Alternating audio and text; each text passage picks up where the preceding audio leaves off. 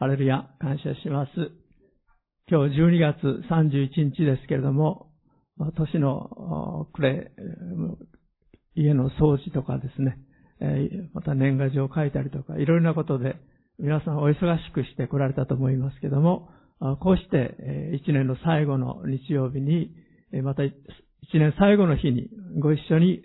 集まり、そして神様を礼拝できることを本当に嬉しく思います。この一年間も皆さんに本当にいろいろとお世話になりました。心から感謝したいと思います。皆さんのお祈りとまたご奉仕に、またご親切に支えられて、この一年を歩んでくることができました。またお互いにですね、あの、お互いをまた感謝したいなと思います。本当に私たちは強いようで弱いものです。互いを必要としていますし、互いの励ましを必要としています。教会においても、たくさんの皆さんのご奉仕によって支えられてきました。まあ、いつもですね、全く目立たないんですけれども、トイレの掃除をしてくださったりですね、本当に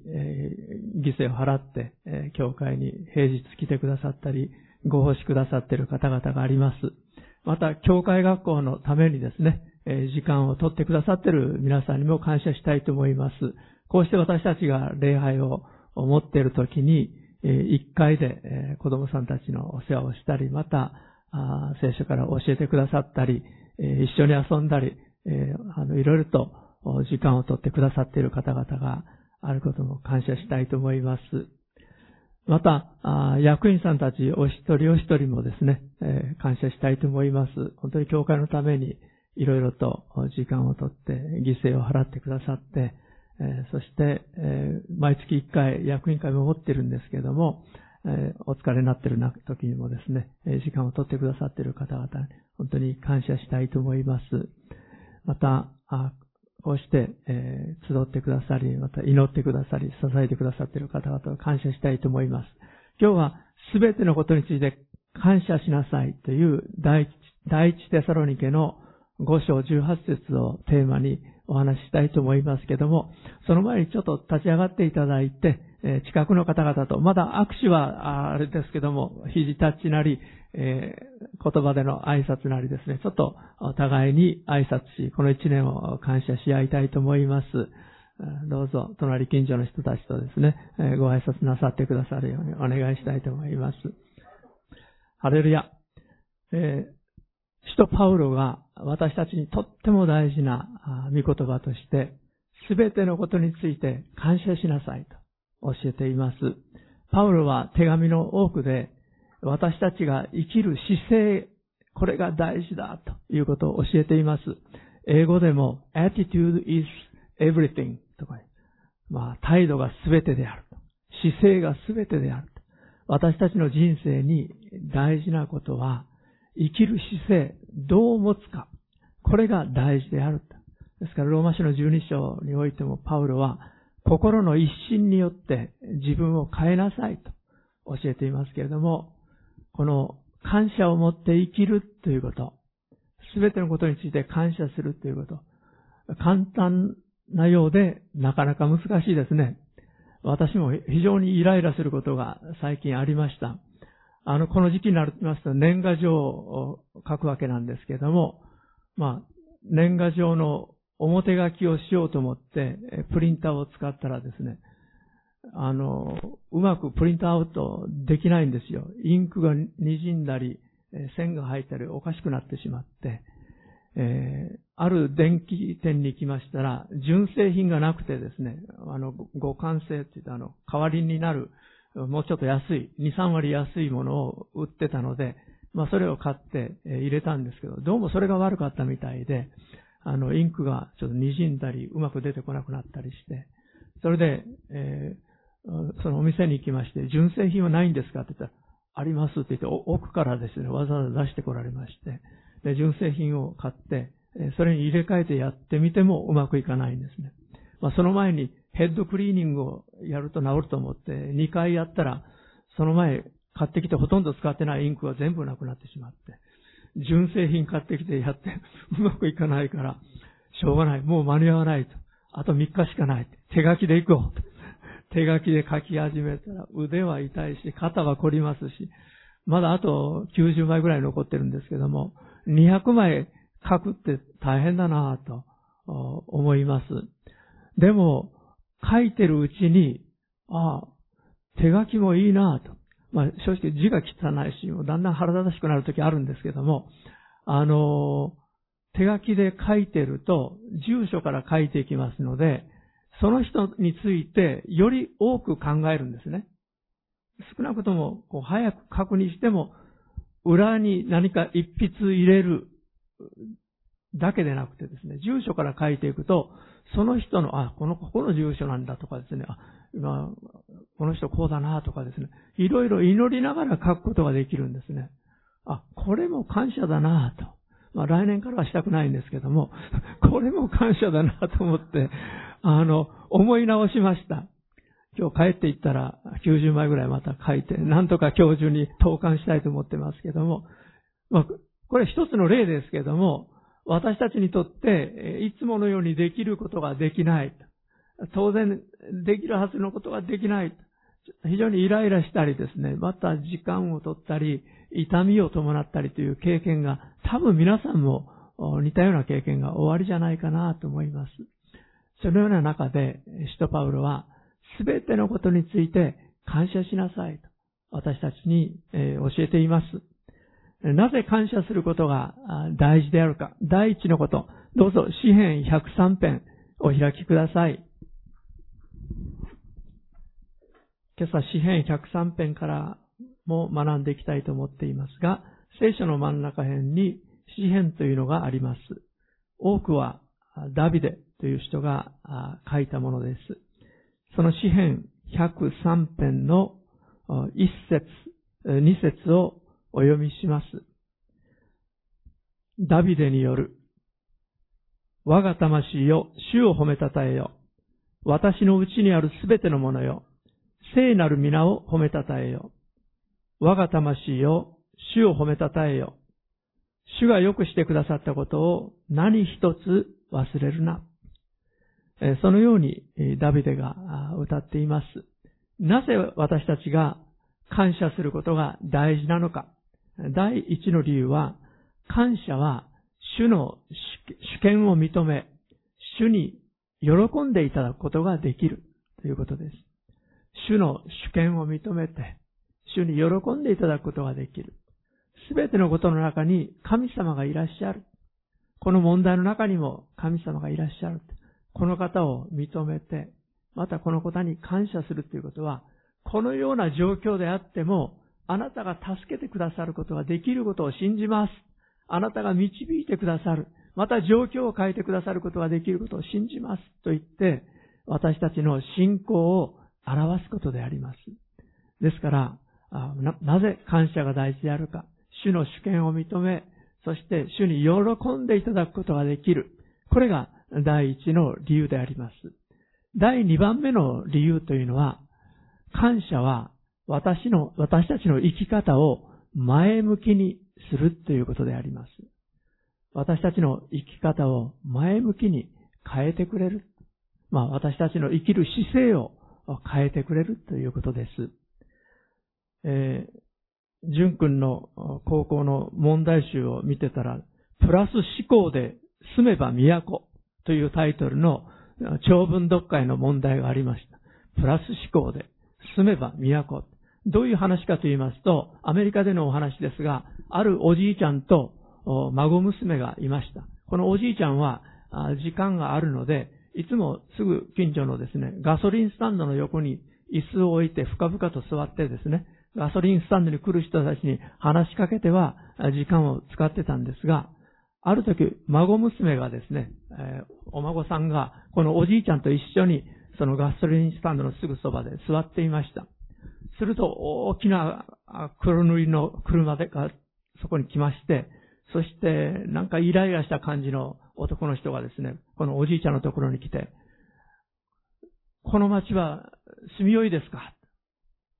どうですかこの町は？と言って言ってきました。それでこのおじいちゃんは彼に逆に尋ねました。あなたが住んでいた町はこれまでどうでしたか？もうどうしようもない町だよ。悪い奴らばっかりでね、いつも陰で悪口ばっかり言ってる。あんなところ住みたくないよ。この町はどうですか？おじいちゃん答えました。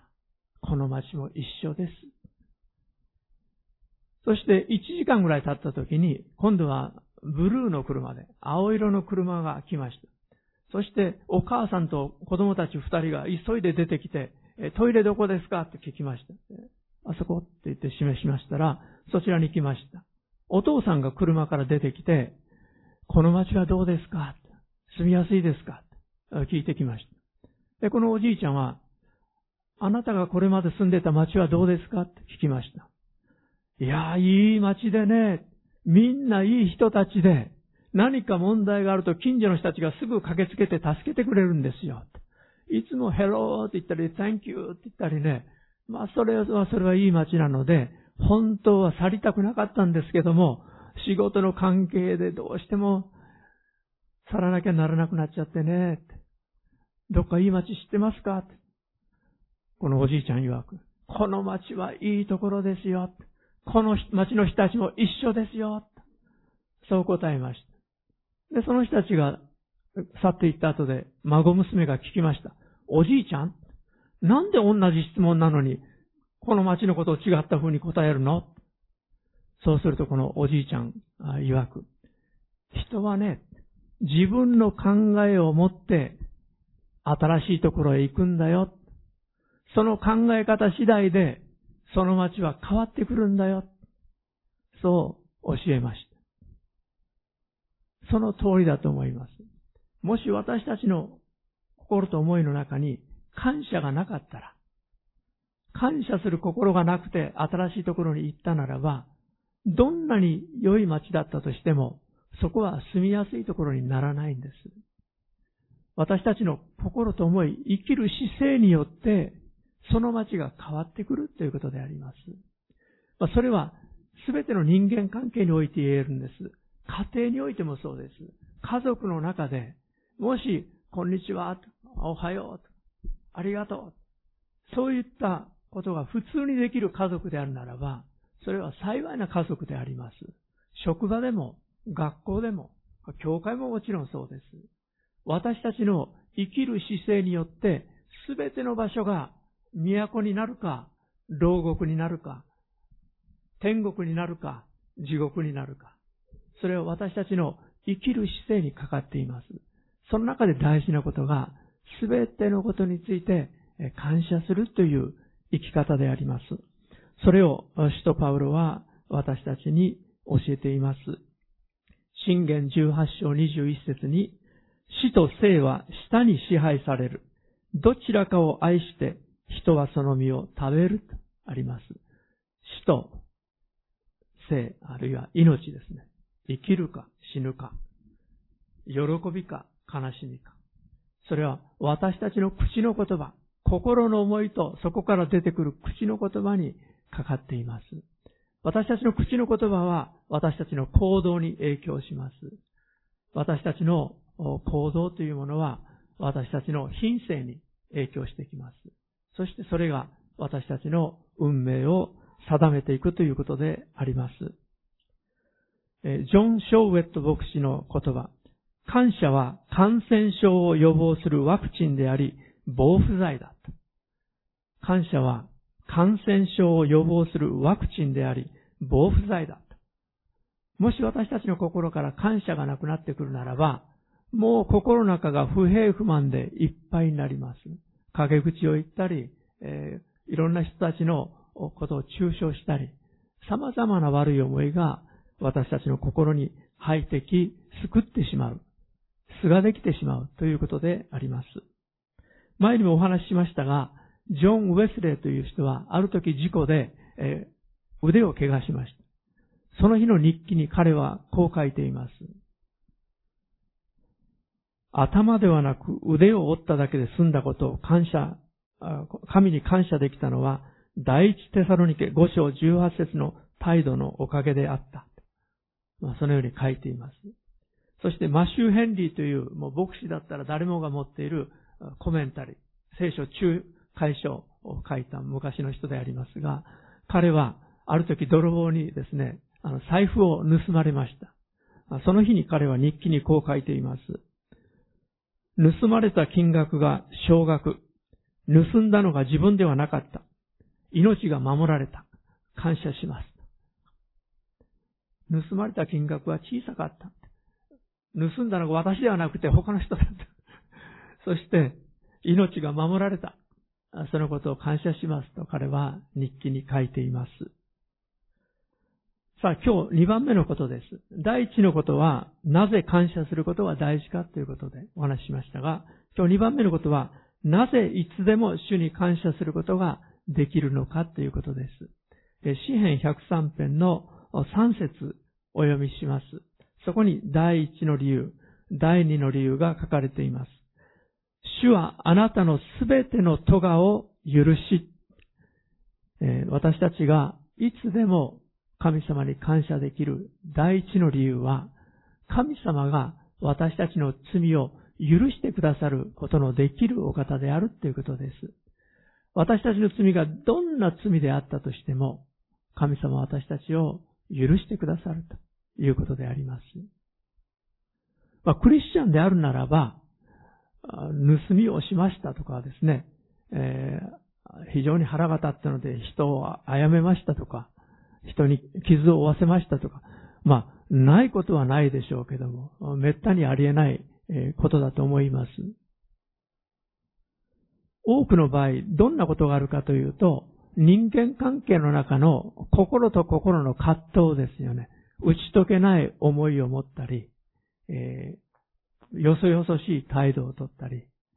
えー、まあ、露骨に、えー、顔で、え嫌な思いを表す人もあるかもしれませんけれども、そういったことは大きな問題じゃないかと思います。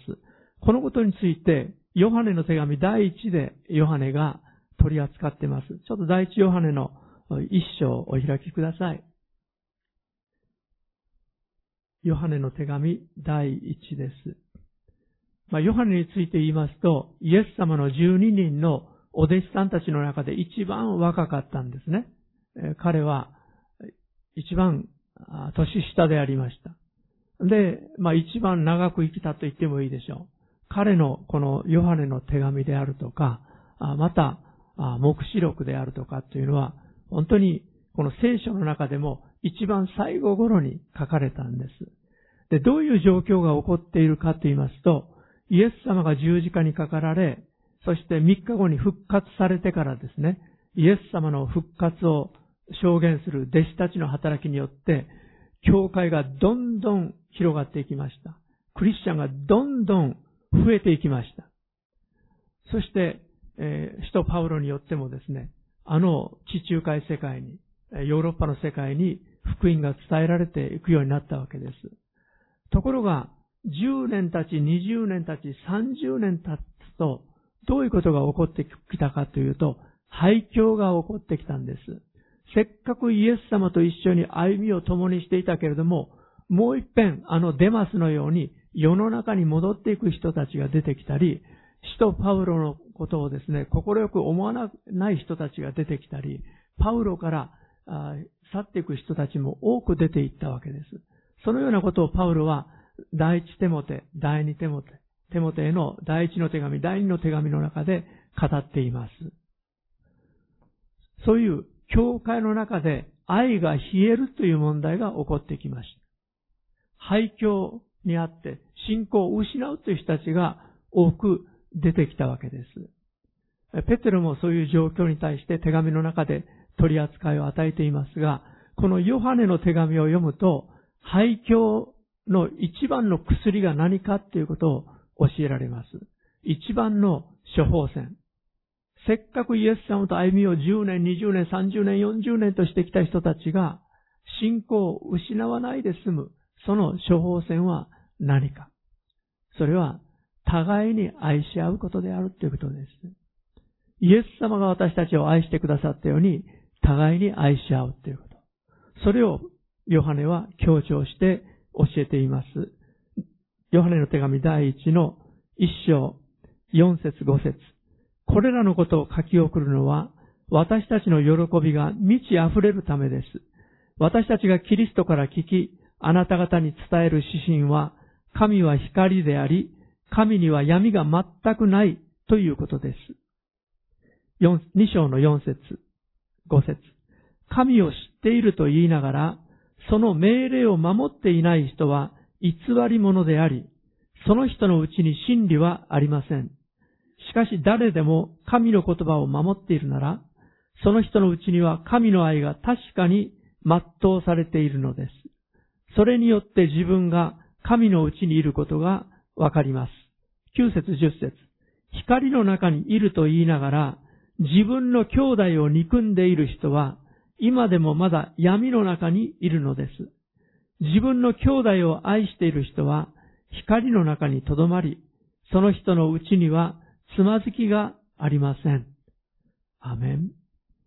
9節にありますように、光の中にいる。私はクリスチャンだ。光の子供だ。と言いながら、自分の兄弟を、自分の妻を、自分の夫を、自分の子供を、自分の父親を、母親を、憎んでいる人は、今でもまだ闇の中にいるのです。そう、ヨハネは教えているわけです。私たちの罪というのは、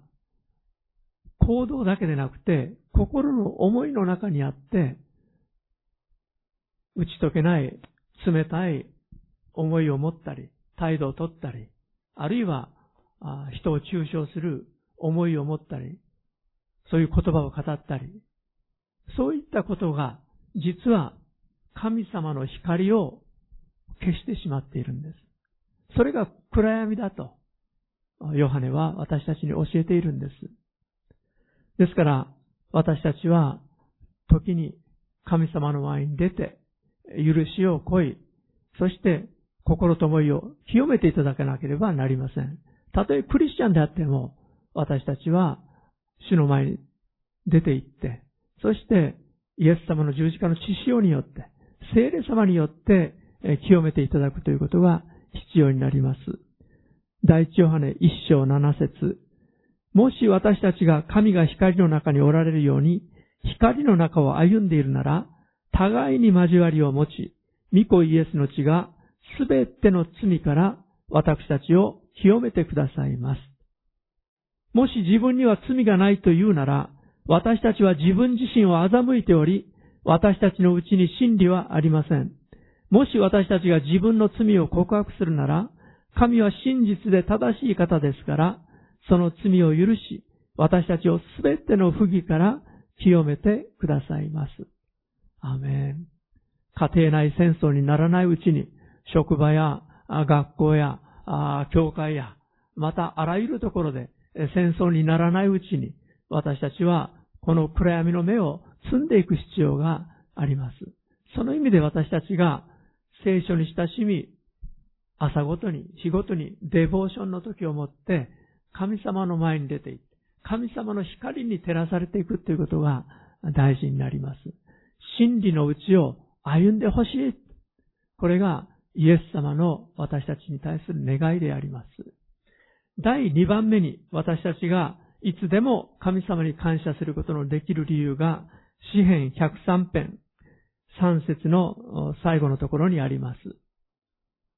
詩編に戻ります。103編3節後半。あなたのすべての病を癒し、私たちが霊においてだけでなく、心においてだけでなく、また肉体においても健康であることが神様の御心であります。イザヤ書53章5節に、私たちのすべての咎のために、罪の許しのためにイエス様が傷つかれたこと、イエス様の打たれた打ち傷によって私たちが癒された。その宣言を見ることができます。彼の打たれた打ち傷によってあなた方は癒されたと、イザヤは53章5節で語っています。イエス様のあの十字架は罪の許しのためにだけ味わわれたのでなく、私たちの病の、また様々な痛み、苦しみの、その身代わりの苦しみでもあったんです。イエス様はすべての痛み、苦しみ、病を担って十字架で死んでくださいました。そのことを信じて私たちは病の癒しのためにまた祈ることができます。まずイエス様を信じて心に喜びがやってくる、平安がやってくる、永遠の命を持つということ自体が私たちに健康をもたらしてくれるんです。えー、私が大学1年生の時にですね、私は大学生になるまですごい健康的な若者でした。もう小学校の時からですね、もう小学校は一回熱出して学校一日休んだだけで、もう休まないぐらい。もう中学校も高校も元気に通いました。野球をやったり、陸上競技をやったり、運動大好き人間でした。でも自分の人生について、生きる目的についてすごく悩み始めた。あの大学1年生の時はよく病気をしたんです。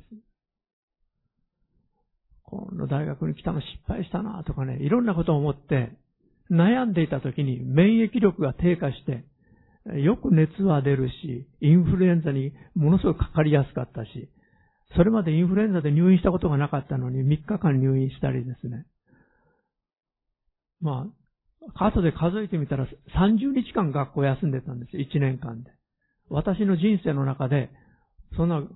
学校30日間休むなんてこと、ありえないことだったんです。で、それからクリスチャンになって、約40年間、私は本当に入院するとか、重い病気をするとか、全然なかったんです。幸いのことに。歯医者さんに時折必要があって行くぐらい。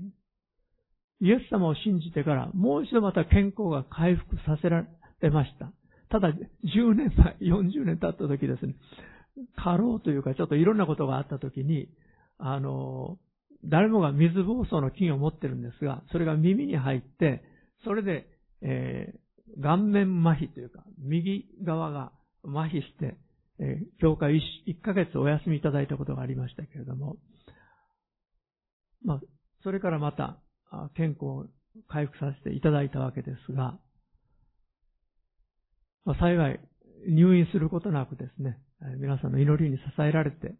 ここまで来ることができましたけれども、今年でクリスチャンになって50年になりますけれども、本当に主に感謝していますが、何を言いたいかというと、まずイエス様を信じることによって永遠の命が与えられ、喜び、平安が与えられる中で、私たちは健康的になることができるということです。しかし、クリスチャンであっても、様々な悩みや問題、病にかかったりすることはあります。そのような時に、イエス様は私たちに求めなさいと教えてらっしゃるんです。求めなさい。そうすれば与えられます。また7章7節で教えてらっしゃいます。また、あのヨハネの14章13節だったと思いますが、あなた方が私の名によって求めることは何でもそれをしましょう。父が子によって栄光をお受けになるためですと約束してくださっています。あの、出世出時15章26節だったでしょうか。私は主であって、あなた方を癒すものであると、主は語っていらっしゃいます。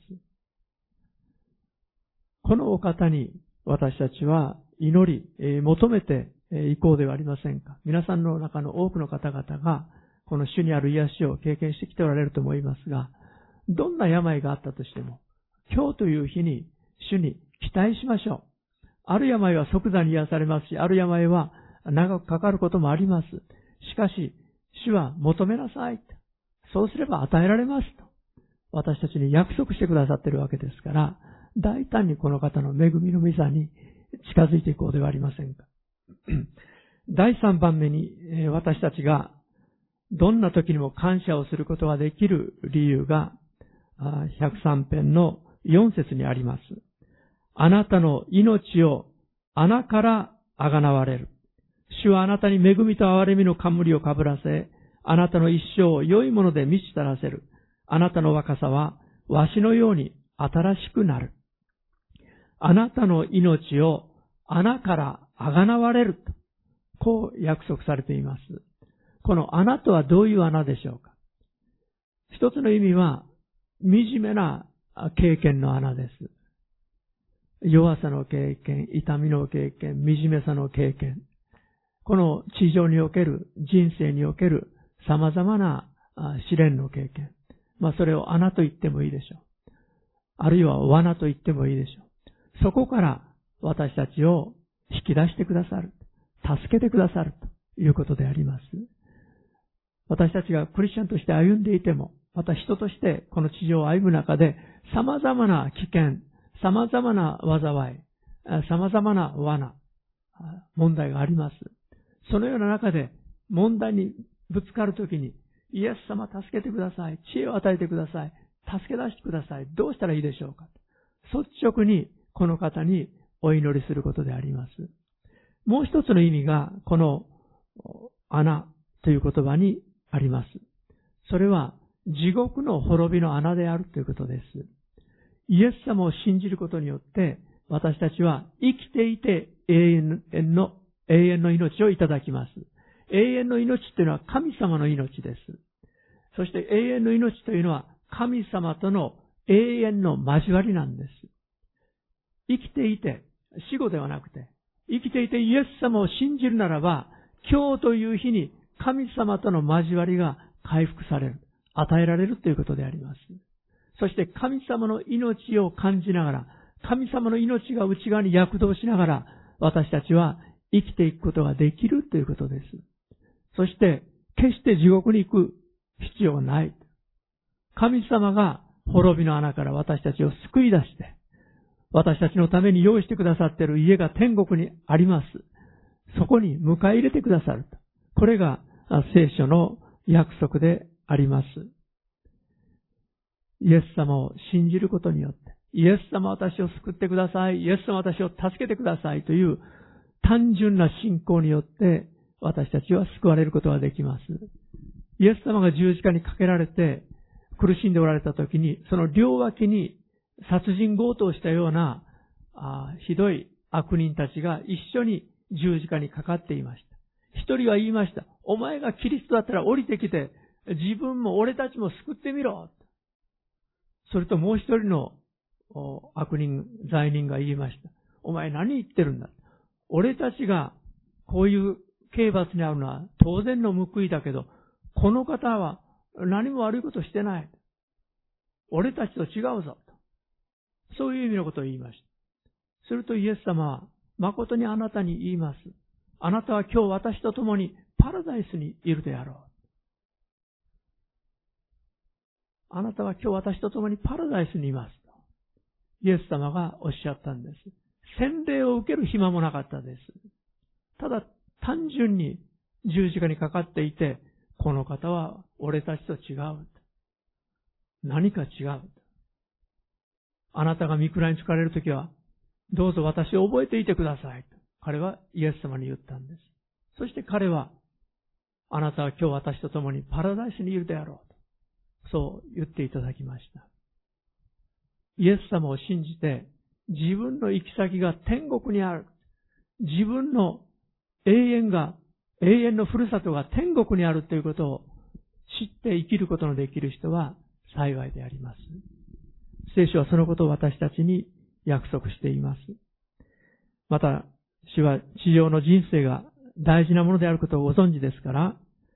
ご説においてあなたの一生を良いもので満ちたらせる。あなたの若さはわしのように新しくなるとあります。まあ、私たちも年を取ると今まで経験したことのない痛みであるとか、苦しみであるとか、老いの苦しみというものも味わっていきますけれども、わしもそうだそうです。わしや鷹もですね、30歳か40歳になると、老いぼれてきてですね、もうこの、なんて言いますかね、まあ、翼も弱くなるし、くちばしも弱くなってきてですね、もうそのままだったら、もう餌もろくに食べられなくなって、先も曲がってきますし、もう死んでしまうそうですけれども、でも、再生することができるっていうんですね。えー、まあ、わしの場合だと、あの、山の中腹の方の崖のような敵が襲ってこないようなところにですね、えー、巣を設けて、そこで、えー、じっとしていてですね、じっとしているだけじゃなくて、まず羽をですね、むしっていくそうです。自分で。こすりつけたり、あの、いろいろして。そして、えー、最後に自分のくちばしもですね、岩にぶつけたりして、えー、あの、落ちていくようにするそうです。それから、羽が羽、羽が生え変わり、そしてくちばしがまた丈夫なのが、あの、出てくるように、じっと待つそうです。そうするともう30年ぐらい生きることができるそうです。70ぐらいまで生きることができるそうです。その痛みの過程を通らないならば、もう、高やわしの一生は30、40で終わってしまうということであります。私たちのクリスチャン信仰においても同様のことが言えます。信仰生活30年、40年、あるいは人によっては10年、20年経った時に、マンネリ化ということも起こってきます。もう一度私たちは信仰を新しくしていただく必要があるんです。もう一度主に触れていただいて、私たちは新しい活力をいただいて、生きていることの目標をいただいて、そしてこの方と共に新しい気持ちを持って生きるということが大事になります。この一年の最後にですね、そうしたことを覚えて、私たちは主の前に出て行って、この一年を振り返って感謝をしようではありませんか。このことを感謝します。あのことを感謝します。そして、他の人たちにも感謝しようではありませんか。家族の人たちに、友達に、友人、知人に、そしてお世話になった人たちに、感謝を表そうではありませんか。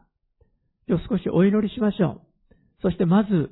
この一年振り返って、感謝すべきことがあったら、主にまず感謝していきましょう。今ご一緒に感謝していきましょう。ハレルヤ。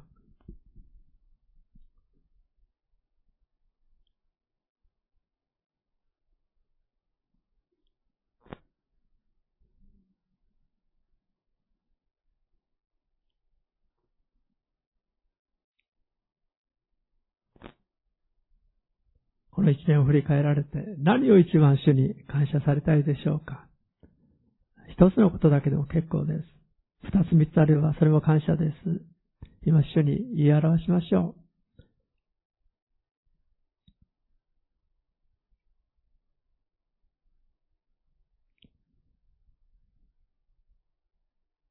アメン。また次のお祈りをしましょう。もし私たちが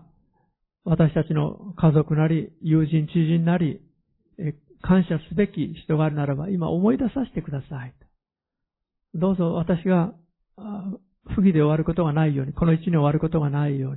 に、感謝すべき人があるならば、思い出させてください。そのようにお祈りしようではありませんか。